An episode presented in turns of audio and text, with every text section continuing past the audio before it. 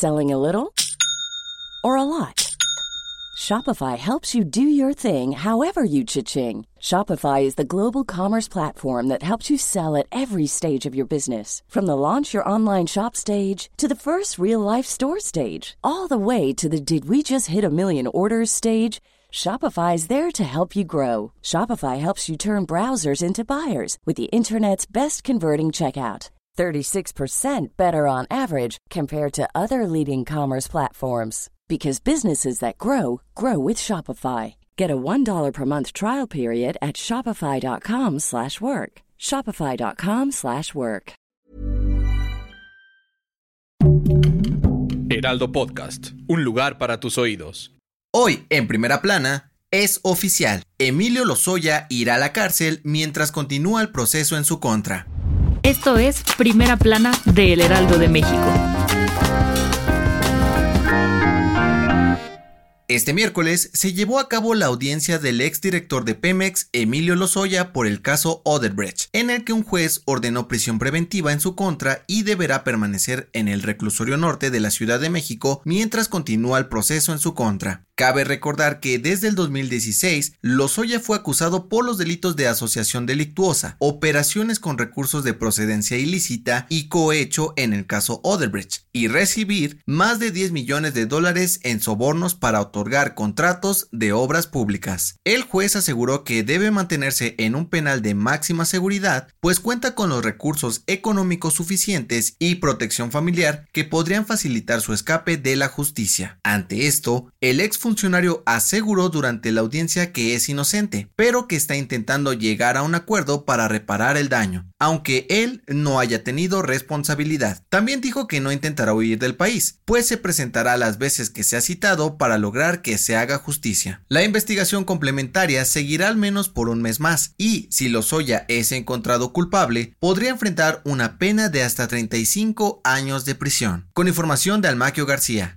¿Quieres estar bien informado? Sigue a Primera Plana en Spotify y entérate de las noticias más importantes.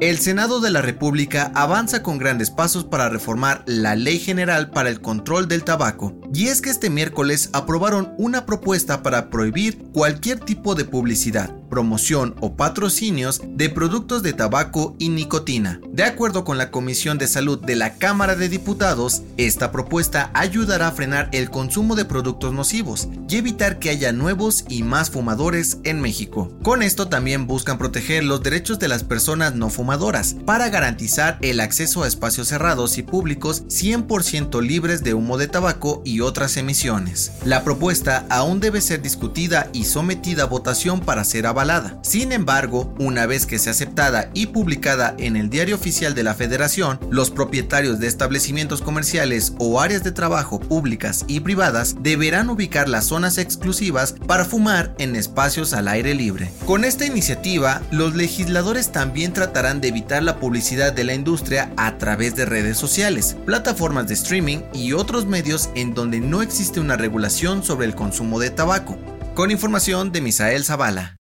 En otras noticias, este miércoles inició la campaña de vacunación contra la influenza en México. De acuerdo con la Secretaría de Salud, se prevé que se apliquen más de 32 millones de dosis en todo el país, tanto en hospitales públicos como en privados. En noticias internacionales, la Organización Mundial de la Salud aprobó el uso de emergencia de la vacuna Covaxin de la India, la cual fue desarrollada por el laboratorio Bharat Biotech y tiene una eficacia del 78%. Y en los espectáculos, la banda estadounidense The Killers anunció que realizará una gira mundial en 2022 con su tour Imploding the Mirage, el cual incluye cuatro fechas en México. Visitarán Monterrey el 26 y 27 de abril, el 29 la Ciudad de México y cerrarán su paso por nuestro país el 1 de mayo en Guadalajara. El dato que cambiará tu día.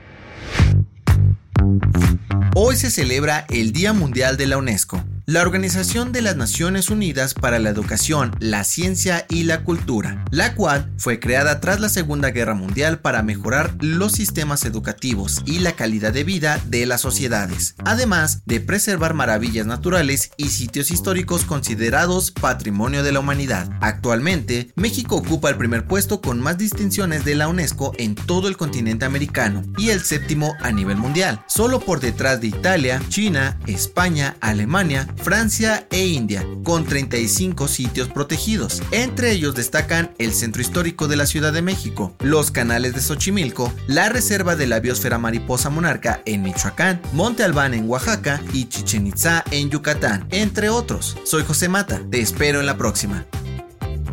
Esto fue Primera Plana, un podcast del Heraldo de México. Encuentra nuestra Primera Plana en el periódico impreso, página web y ahora en podcast. Síguenos en Instagram y TikTok como El Heraldo Podcast y en Facebook, Twitter y YouTube como El Heraldo de México. Hasta mañana.